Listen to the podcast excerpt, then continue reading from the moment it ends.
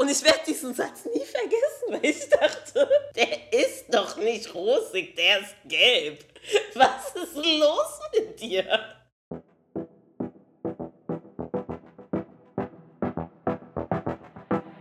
Y-Kollektiv.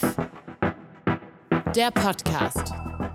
Hi, herzlich willkommen zu einer neuen Folge vom Y-Kollektiv Podcast von Funk in der ARD Audiothek. Ich bin Julia Rehkopf.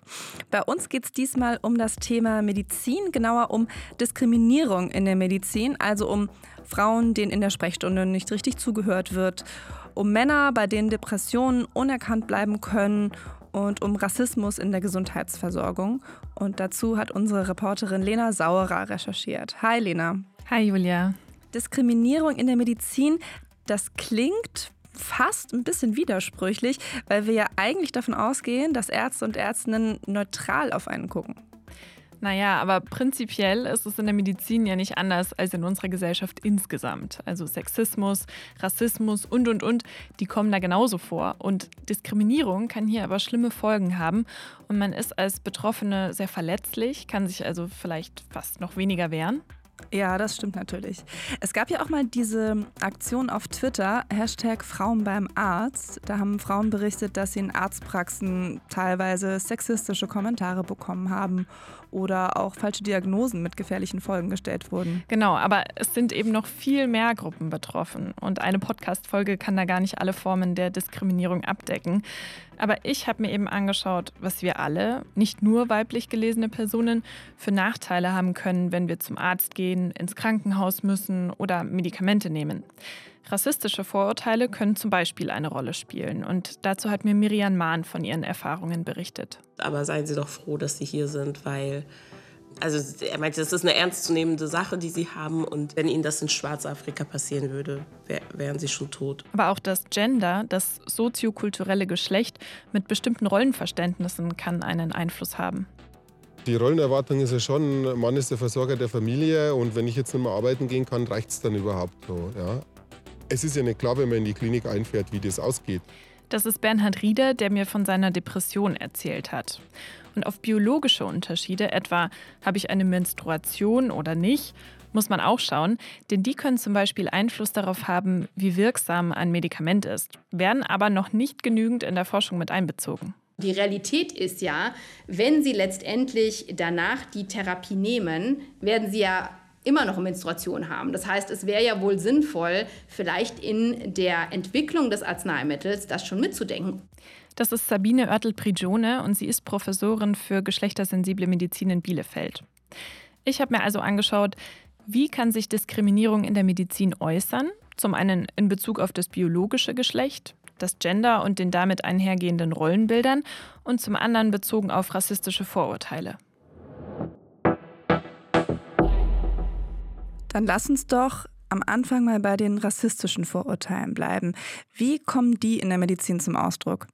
Da gibt es einige Studien aus den USA zu dem Thema, aber auch der Afrozensus von 2020. Afrozensus 2020, was ist das? das ist die erste umfassende Studie zu schwarzen, afrikanischen und afrodiasporischen Lebensrealitäten in Deutschland, bei der knapp 6000 Menschen befragt wurden. Und der Afrozensus hat sich eben auch mit dem Thema beschäftigt. Und da kam raus, mehr als 70 Prozent der Befragten, die in den letzten zwei Jahren Diskriminierung im Bereich Gesundheit und Pflege erlebt haben, wurden in Bezug auf ihre Hautfarbe und oder die rassistischen Hintergründe, die ethnische Herkunft diskriminiert. Ich bin dann nach Frankfurt gefahren, um mit Miriam Mahn zu sprechen. Die ist 33 Jahre alt und Stadtverordnete für die Grünen in Frankfurt und Referentin für Diversitätsentwicklung. Und Ende 2021 war sie wegen starker Bauchschmerzen im Krankenhaus und hat dort Rassismus erlebt und das auch auf Social Media geteilt, was viral gegangen ist. Ich bin jetzt in Frankfurt angekommen und laufe gerade direkt zu Miriam. Und ich war gerade noch beim Bäcker und habe was Süßes mitgebracht. Ähm, ich hoffe, sie hat ein bisschen Hunger. Danke. Hallo. Hi. Vielleicht kannst du einfach noch mal von der Situation erzählen, wie das damals war. Wann genau war das nochmal? Das war im Dezember.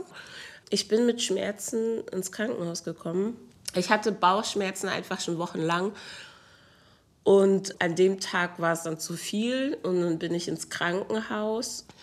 Und dort wurde ich dann auch aufgenommen und lag dann da. Gab zwei Tage oder so. Es war soweit alles gut, so gut wie es halt ist, wenn man im Krankenhaus ist. Und genau an dem Morgen, ich glaube, es war Montagmorgen, Schichtwechsel, neuer Arzt, kam ja einfach so ähm, ein Arzt, der ständig irgendwelche dummen Kommentare gemacht hat. Und bei der einen Sache, weil vor allem meine Schmerzen halt echt das Problem für mich waren und ich noch nie solche Schmerzen hatte und auch gerade die Nacht davor nicht schlafen konnte, habe ich ihn gefragt, boah, ist das eigentlich normal mit den Schmerzen? Ist mir schon klar jetzt im Nachhinein, dass das eine nervige Frage vielleicht für einen Arzt sein kann. Und dann hat er mich zum Beispiel irgendwie angefahren und meinte, also äh, es werden Sie ja wohl selbst wissen, dass Schmerzen nie normal sind, aber seien Sie doch froh, dass Sie hier sind, weil also er meinte, das ist eine ernstzunehmende Sache, die sie haben und in Afrika wären sie zum Beispiel schon längst tot. Ja, oder wenn, wenn ihnen das in Schwarzafrika passieren würde, wär, wären sie schon tot. Das ist ja schon eine ziemlich heftige Aussage von diesem Arzt. Ja, und äh, das war leider auch noch nicht alles. Als er mir dann nach meiner Magenspiegelung irgendwie genauer erklären wollte, was abging, und ich immer wieder nachgefragt habe, weil ich es inhaltlich einfach besser verstehen wollte, hat er dann zum Beispiel wirklich absichtlich langsam geredet oder wenn er mir seiner Meinung nach komplexe Zusammenhänge erklären wollte, hat er dann so auf so komisch gebrochenem Deutsch geredet, wie Menschen sprechen, wenn sie denken, dass man kein Deutsch versteht, was mir schon öfter passiert, was ich mir aber jetzt von einem Arzt so nicht unbedingt wünsche, weil es angsteinflößend ist zu sehen, dass er überhaupt nicht sich mit dem beschäftigt, was gerade direkt vor ihm ist und was ich ihm sage und was er ganz klar sieht, sondern irgendwie mit seinen eigenen inneren Vorurteilen sich unterhält. Miriam war dann so hilflos und auch wütend, dass sie sich irgendwie auskotzen musste. Und dann hat sie ein Insta-Live gestartet, das sie mittlerweile wieder offline genommen hat. Aber zusammen haben wir uns dann nochmal einen Ausschnitt davon angeschaut. Also sie hat dieses Video noch? Ja, sie hat es noch in ihrem Archiv und äh, das suchen wir jetzt gleich. Hier sind ja noch andere Sachen. Da äh, Archiv? Oh, wow. So intuitiv. ah, genau, ja. Da bist du im, im Krankenhausbett, ne? Du hast genau. Krankenhaus, ähm einfach die Klappe halten zu müssen und mir das gefallen lassen zu müssen, mm, ist einfach zusätzlich dazu, dass ich anscheinend krank bin und ähm, so, es ist belastend. Und ich sage das nicht, weil ich von euch Mitleid möchte, oder irgendwas. Ich sage das und ich will auch keinen Besuch. Vielen Dank für die Angebote. Ja, genau, das war auch. Man regt sich auf und alle schon so, ey, ich bring dir Suppe. ich sage das, weil das der Alltag von so vielen schwarzen Menschen sind, von People of Color. Ich finde gerade den Punkt mit den Schmerzen ganz interessant, weil sich das nämlich auch in Studien zeigt, dass Schmerz bei schwarzen Menschen wegen rassistischer Vorurteile oft falsch eingeschätzt wird. Im Afrozensus und zum Beispiel in einem Artikel des Spiegel wird auch die rassistische Bezeichnung Morbus Mediterraneus genannt, die anscheinend unter Ärzten und Ärztinnen benutzt wird. Warte mal, Morbus Mediterraneus, das soll sowas heißen wie die mediterrane oder die Mittelmeerkrankheit sozusagen. Genau. Und das heißt einfach, dass äh, schwarze Menschen und People of Color wehleidiger und schmerzempfindlicher wären. Was hat denn Miriam für Reaktionen auf das Video bekommen? Also du hast ja vorhin gesagt, dass das viral gegangen ist. Genau. Ne? Miriam hat mir erzählt, dass sie wegen des Videos über 800 Zuschriften von Betroffenen bekommen hat. Was, wie ich finde, deutlich zeigt, dass sowas echt kein Einzelfall ist. Und in einem Beispiel ging es um einen Jungen, der ins Krankenhaus kam und, wie sich dann später herausgestellt hat, einen Zeckenbiss hatte. So, und die Eltern kamen, haben erzählt, so und so und so, dem Kind geht's schlecht. Und er wurde dann auf Tropenkrankheiten untersucht. Und die haben halt immer wieder also klar gemacht, okay, es macht eigentlich keinen Sinn. Und die Ärzte waren so, nein, das sind nur Sicherheitsmaßnahmen, das müssen wir irgendwie checken. Und es war klar so, nein, ihr checkt das ja jetzt hier, weil wir eine schwarze Familie sind. Wir waren aber nicht außerhalb Deutschlands und wir waren schon seit Jahren nicht mehr in Afrika. Und es gibt überhaupt keinen Grund, hier ähm, Tropenkrankheiten anzuschauen. Und das ist halt auch nochmal das Ding, weil die gleiche Situation mit einem weißen Kind, das irgendwie sagt, ja, war Zelten oder sonst was, würde nach Zecken untersucht werden und nicht irgendwie nach CC fliegen. Und das, das ist halt so schlimm. Und da war halt auch die, ähm, was dann dazu geführt hat, dass sie so lange gebraucht haben, um die richtige Diagnose zu stellen, dass er schon wieder Komplikationen davon hatte und jetzt halt Langzeitschäden davon hat. Dazu kommt, dass es sein kann, dass Ärzte und Ärztinnen nicht wissen, wie bestimmte Krankheiten auf schwarzer Haut aussehen. Und dazu hat mir Miriam auch noch was erzählt. Nach der Geburt meines Sohnes, also hat er diese neugeborenen Gelbsucht. Und ich habe es an seinen Augen erkannt, weil es ist mein zweites Kind gewesen und mein erstes Kind hatte auch schon Gelbsucht. Und, und ich wollte von der Kinderärztin wissen, wie schlimm ist es. Und diese Ärztin hat so rumgeeiert, weil ich einfach nur gefragt habe, nachdem alles untersucht war, ich so, ja, und mit der Gelbsucht ähm, hält sich das noch im Rahmen oder wie ist es? Und sie meinte, also, mh, mm, äh, huh, also für mich sieht der rosig aus. Und ich werde diesen Satz nie vergessen, weil ich dachte, der ist doch nicht rosig, der ist gelb. Was ist los mit dir? Und diese Frau war so überfordert von der Frage. Ich glaube, sie wusste nicht, wie ein schwarzes Baby mit Gelbsucht aussieht. Und dann ist sie in ihrem Kopf in ganz viele Unsicherheiten gekommen. Sie dachte sich so, oh nein, ist es Gelbsucht? Ich weiß es nicht. Oder ist es jetzt einfach die Hautfarbe des Kindes? Es war ganz klar nicht die Hautfarbe des Kindes. Und dann ist es ja auch so, dass man Gelbsucht dass die Symptome an der Haut sind eine von ganz, ganz, ganz vielen, weil die Augen werden gelb. Und das ist ja nun mal was, was uns ja nicht unterscheidet, dass das Weiß in unseren Augen weiß ist. Wenn man solche Geschichten hört oder sie sogar selbst erleben muss, dann führt das ja schon dazu, dass man sich nicht mehr wirklich gut aufgehoben fühlt und dann ja vielleicht auch im schlimmsten Fall ja so richtig das Vertrauen verliert und gar nicht mehr so gerne zum Arzt oder zur Ärztin geht. Ja, also Miriam meinte auch, dass sie sich unsicher fühlt und Strategien dagegen entwickelt hat. Also vor Corona ist sie fast nie allein zum Arzt gegangen, hat immer einen weißen Freund oder eine weiße Freundin mitgenommen und hat sich gut angezogen, um, quote, die Nachteile ihrer Hautfarbe zu kompensieren. Und auch im Afrozensus haben die Forscher und Forscherinnen geschrieben, dass Diskriminierungserfahrungen dazu führen können, dass Betroffene Therapien hinauszögern oder eben gar nicht mehr hingehen. Aber wohlgemerkt funktioniert das Ganze natürlich auch andersrum. Auch Ärzte und Ärztinnen können selbst von rassistischen Vorurteilen betroffen sein. Was ist denn da der Stand der Dinge? Also gibt es denn inzwischen Bestrebungen, dass man diesen Rassismus in der Medizin mal benennt, sichtbar macht und dann zum Beispiel auch ja, in den Lehrbüchern abbildet, wie, ja, um jetzt mal bei dem Beispiel zu bleiben, bestimmte Krankheiten auf schwarze Haut aussehen. Also das Thema ist im Studium und in der Lehre zu wenig präsent. Das beschreiben auch schwarze Ärzte und Ärztinnen, die im Afrozensus befragt worden sind. Aber es gibt zum Beispiel einen Medizinstudenten in Großbritannien, Malone Mukwendi, und dem ist im Studium aufgefallen, Moment, wieso lerne ich hier eigentlich nicht, wie die Hautkrankheiten auf meiner schwarzen Haut aussehen? Und er hat dann mit anderen zusammen ein Handbuch veröffentlicht, Mind the Gap. Und das gibt es online auf der Seite Black and Brown Skin. Und er hat die Plattform Hutano gegründet, wo man sich austauschen kann.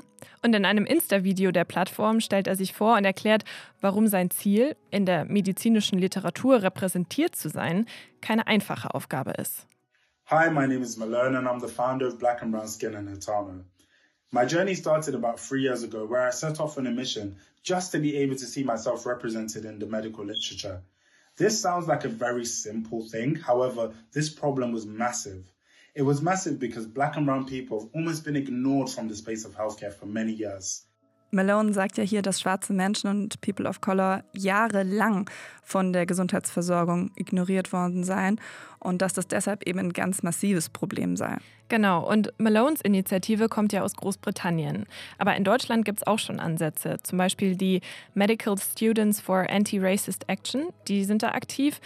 Aber Miriam meinte, die ja mehrfach Rassismus in der Medizin erlebt hat, dass sie glaubt, dass es echt noch ein langer Weg ist. Kommen wir mal zu dem nächsten Bereich, den du dir angeguckt hast, denn Diskriminierung in der Medizin kann ja auch mit dem Geschlecht zusammenhängen. Genau, und da schauen wir jetzt erstmal auf das Gender, das soziokulturelle Geschlecht. Da geht es um Geschlechtsidentitäten und Gendernormen, also verhalte ich mich typisch männlich, typisch weiblich und was heißt das überhaupt typisch? Und welche Erwartungen an meine Rolle, welches Selbstverständnis habe ich? Denn das kann zum Beispiel einen Einfluss auf die Kommunikation haben. Berichte ich von Symptomen? Wann gehe ich überhaupt zum Arzt und fühle ich mich da respektiert? Es gibt da ja dieses eine Beispiel, das hatten wir hier auch schon mal im Y-Kollektiv-Podcast von ADHS. Also das bleibt ja bei Frauen verhältnismäßig oft unerkannt. Richtig, und das liegt unter anderem daran, dass sie weniger diesem Klischee des Zappel-Philipps entsprechen, das man ja mal hört, und eher lernen, ihre Schwierigkeiten im Alltag zu verstecken. Und wie sieht es dann umgekehrt bei Männern aus? Also können die auch, ja, ich sag mal, von der Diskriminierung betroffen sein? Also grundsätzlich kann natürlich jeder von Diskriminierung betroffen sein. Beim Beispiel Depression bei Männern, das ich recherchiert habe, geht es eher um Nachteile wegen bestimmter Rollenerwartungen. Bei ihnen bleibt die Erkrankung nämlich eher unerkannt als bei Frauen. Und das kann unterschiedliche Gründe haben. Ein Gender Bias von behandelnden Ärzten und Ärztinnen, die Frauen eher psychisch diagnostizieren und Männer eher körperlich. Oder zum Beispiel ein traditionelles Männerbild, wodurch sich Betroffene weniger oft Hilfe suchen. Dann aber auch womöglich noch andere Symptome der Krankheit. Also das heißt, die Depression äußert sich bei Männern auf eine andere Art und Weise als bei Frauen. Ja, möglicherweise. Aber es gibt jetzt keine Diagnose männliche Depression. Aber ich war in Kontakt mit der Stiftung Deutsche Depressionshilfe und die haben mir da ein paar ganz interessante Infos gegeben. Zum Beispiel, dass sich bei Männern die Depression auch durch geringe Stresstoleranz, Gereiztheit, Ruhelosigkeit, Alkohol- und Drogenmissbrauch äußern kann. Aber die klassischen Symptome sind eher ein vermindertes Selbstwertgefühl und Selbstvertrauen, Schuldgefühle, ein Gefühl der Wertlosigkeit, gedrückte Stimmung, Suizidgedanken, aber auch Schlafstörungen. Und ich habe dann länger nach einem Mann gesucht, der mit mir über seine Erfahrungen mit der Depression spricht. Und ich weiß, dass das nicht ganz leicht war für dich. Ähm, das ja, ist ja auch irgendwie klar, da möchte man ja auch nicht unbedingt drüber sprechen, wenn man unter Depressionen leidet. Es haben ja inzwischen echt einige Prominente über ihre Depressionen gesprochen. Also Kurt Krömer zum Beispiel, aber auch Ronja von Rönne. Aber naja, wahrscheinlich herrscht unter den meisten Betroffenen immer noch die Angst, dass sie stigmatisiert werden könnten. Ja, also es ist ja sowieso nicht ganz leicht, über psychische Erkrankungen zu sprechen, wie du schon sagst. Und dann scheint es wohl tatsächlich so zu sein, dass das bei Männern nochmal eine größere Hürde ist. Zumindest war das jetzt in meiner Recherche so. Letztendlich wurde ich dann auf das Aktionsbündnis Mutur aufmerksam. Die setzen sich für mehr Offenheit im Umgang mit Depressionen ein und organisieren Wanderungen und Radtouren in ganz Deutschland.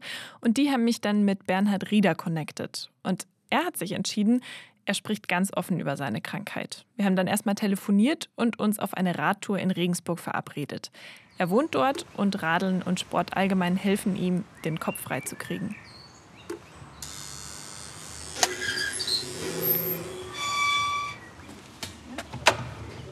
Hallo, ich bin Lena. Hallo. Hi, Lena. Es regnet leider. Sollen wir jetzt äh, auf die Witzerer Höhen fahren? Meinst du, ich komme da hoch? Ja, da gibt es verschiedene Wege.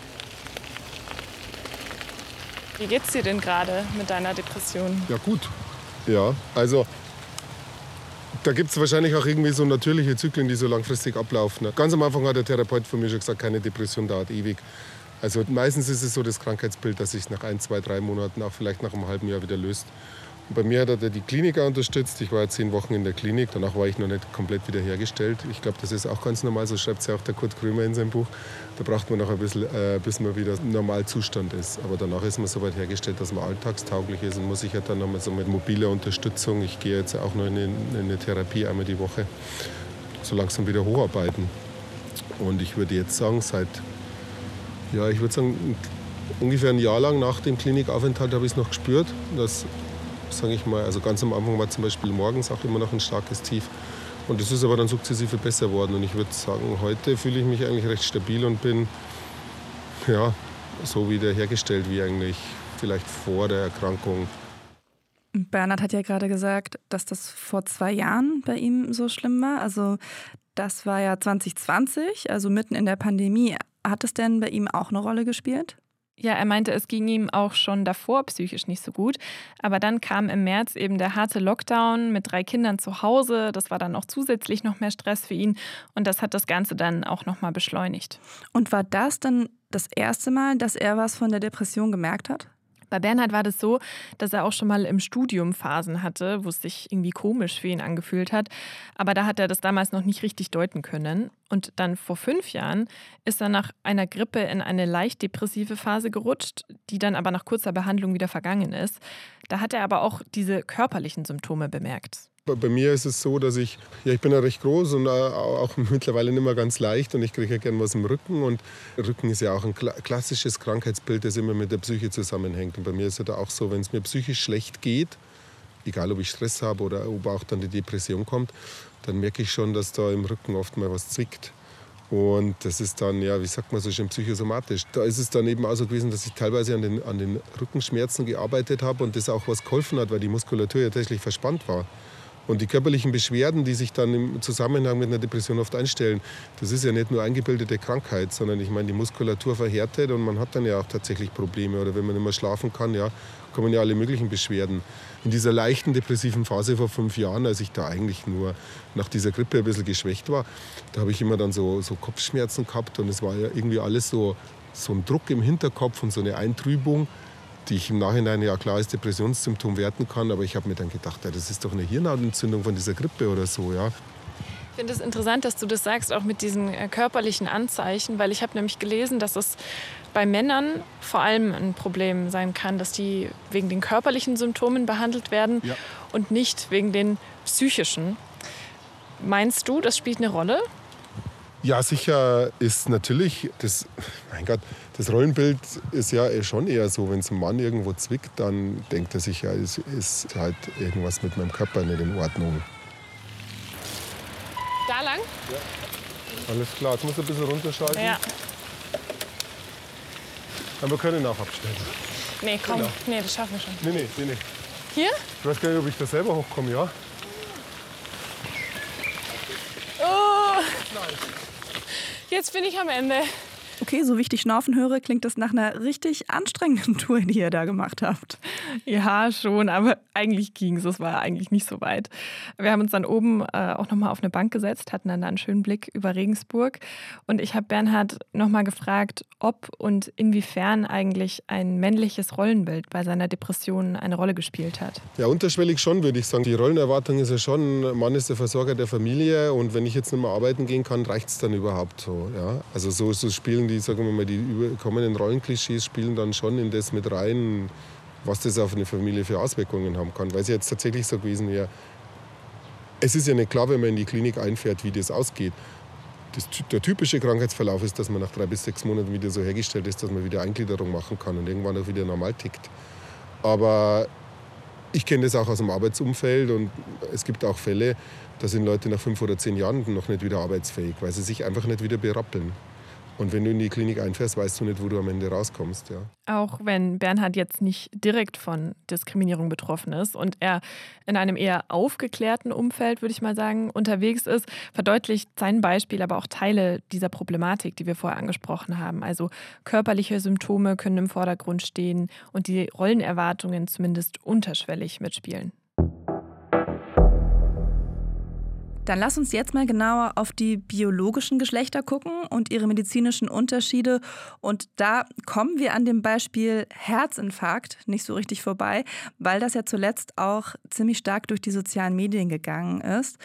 Es ist ja nämlich so, dass der Herzinfarkt bei Frauen wirklich andere Symptome auslösen kann als bei Männern. Genau, und das vor allem bei jüngeren Frauen, die sind nämlich von den klassischen Symptomen, also wie starke Schmerzen im Brustbereich, die dann in den Arm ausstrahlen, was man ja mal hört, die sind davon häufig gar nicht so stark betroffen und eher Schmerzen zwischen den Schulterblättern, im Hals und Nacken, Beschwerden im Kiefer, Kopf- und Oberbauchschmerzen, Schweißausbrüche, aber auch Übelkeit und Kurzatmigkeit können bei Frauen auf den Herzinfarkt hinweisen. Also ja eigentlich wirklich ganz andere Symptome, ne? Ja, es hört sich, also natürlich können sie auch die Schmerzen im Brustbereich haben, aber eben diese anderen können auch darauf hindeuten, werden aber vielleicht dann nicht als solche interpretiert. Deswegen wird der Herzinfarkt dann in manchen Fällen eben nicht erkannt und da muss man auf die Forschung schauen. Da fehlen bei Erkrankungen oder auch bei Medikamenten einfach geschlechtsspezifische Forschungsdaten. Lange Zeit war nämlich vor allem der Mann das Forschungsobjekt. Ich bin jetzt gerade an der Universität Bielefeld angekommen, wo es ja die erste Professur für geschlechtersensible Medizin gibt. Und ich bin tatsächlich schon ein bisschen spät dran, weil mir die Bahn ein bisschen Strich durch die Rechnung gemacht hat. Und jetzt muss ich schnell das Medizingebäude finden. Das ist die erste Professur für diesen Bereich in Deutschland, ne? Genau. Und dort in Bielefeld beschäftigt man sich eben damit, wie geschlechtsspezifische Unterschiede erforscht und besser in die Medizin integriert werden können. Und Professorin ist dort Sabine Oertel-Prigione und ich habe sie gefragt, warum eigentlich lange Zeit vor allem am Mann geforscht worden ist.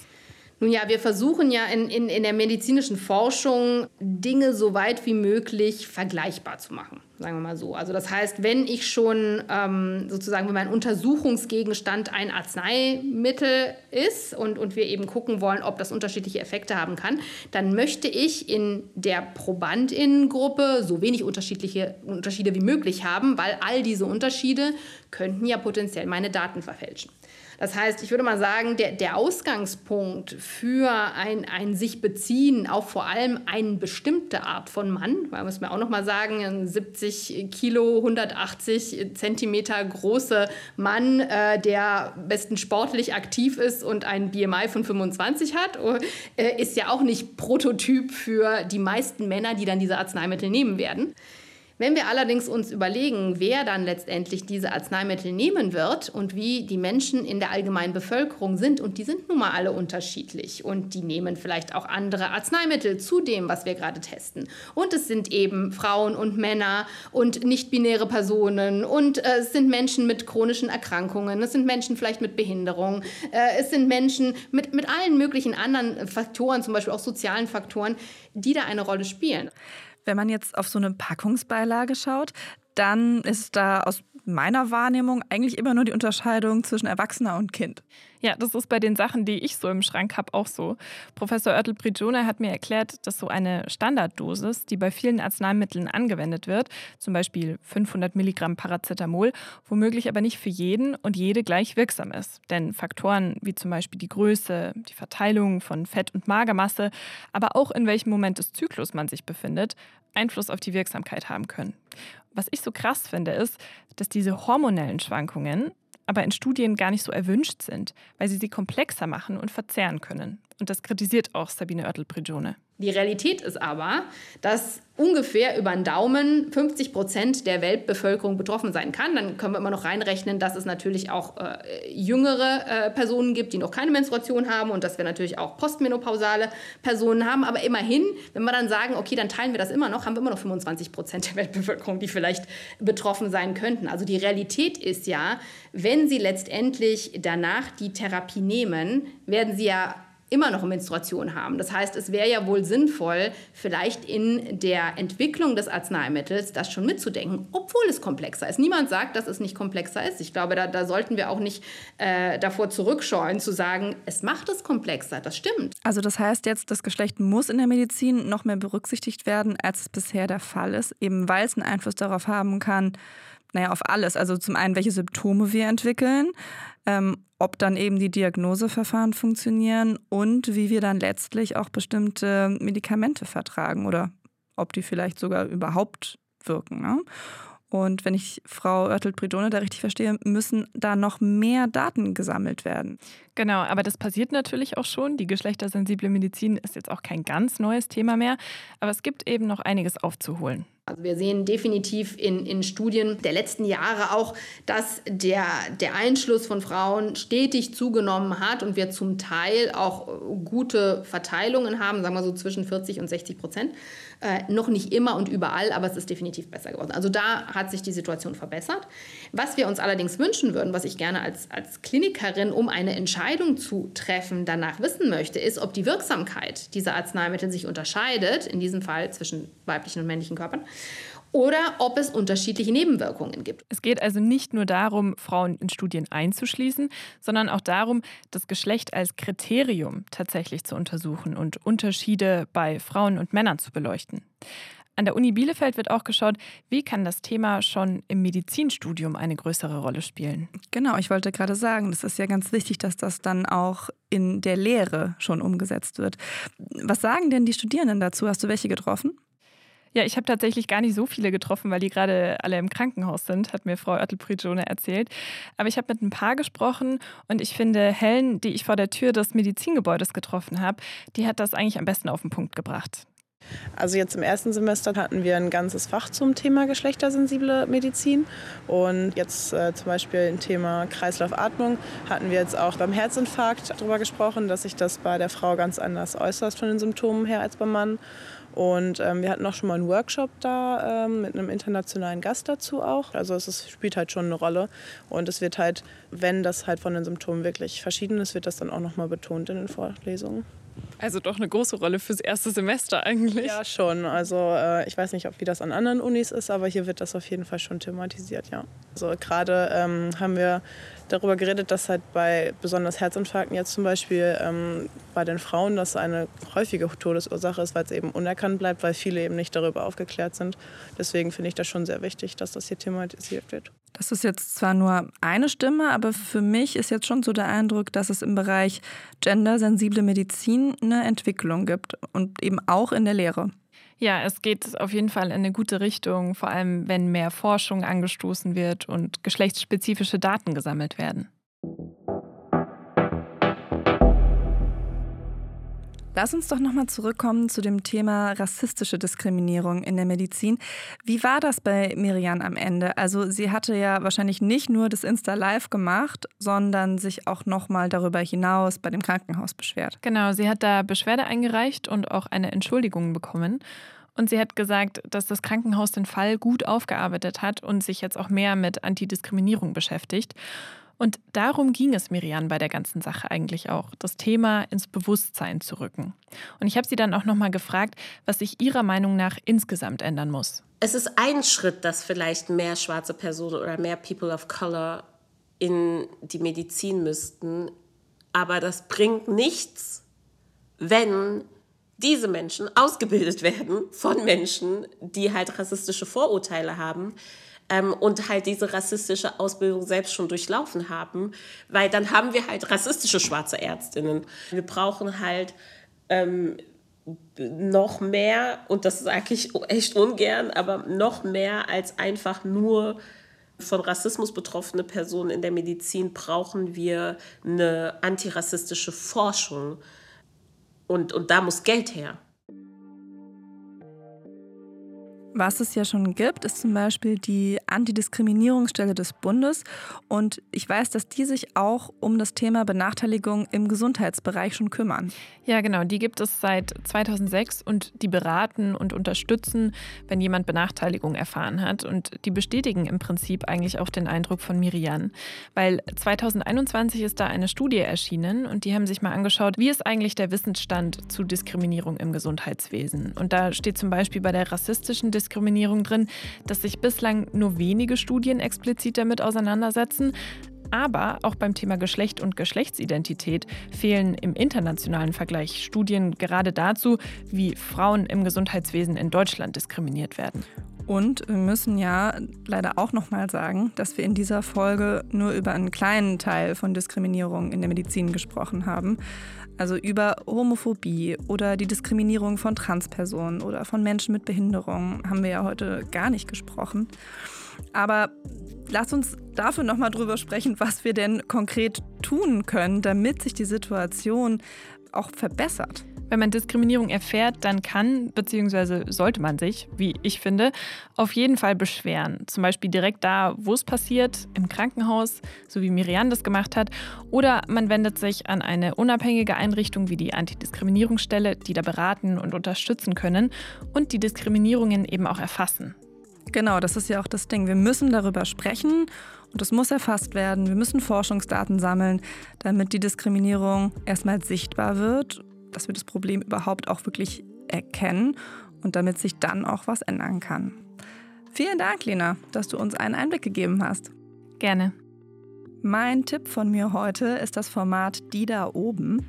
Warum die Cannabis-Legalisierung möglicherweise scheitert, wie dubiose Schönheitsärzte junge Menschen gefährden und was die Politik von Deutschrap lernen kann, das erfahrt ihr in den Videos der beiden Hosts Aline Abud und Jan Schippmann. Anschauen könnt ihr die Folgen auf YouTube. Und nächste Woche gibt es wieder eine neue Folge von uns, dem Y-Kollektiv Podcast, in der ARD Audiothek und überall da, wo es Podcasts gibt. Hört gerne rein und abonniert uns. Bis dahin, tschüss. Y-Kollektiv. Ein Podcast von Funk, von ARD und ZDF.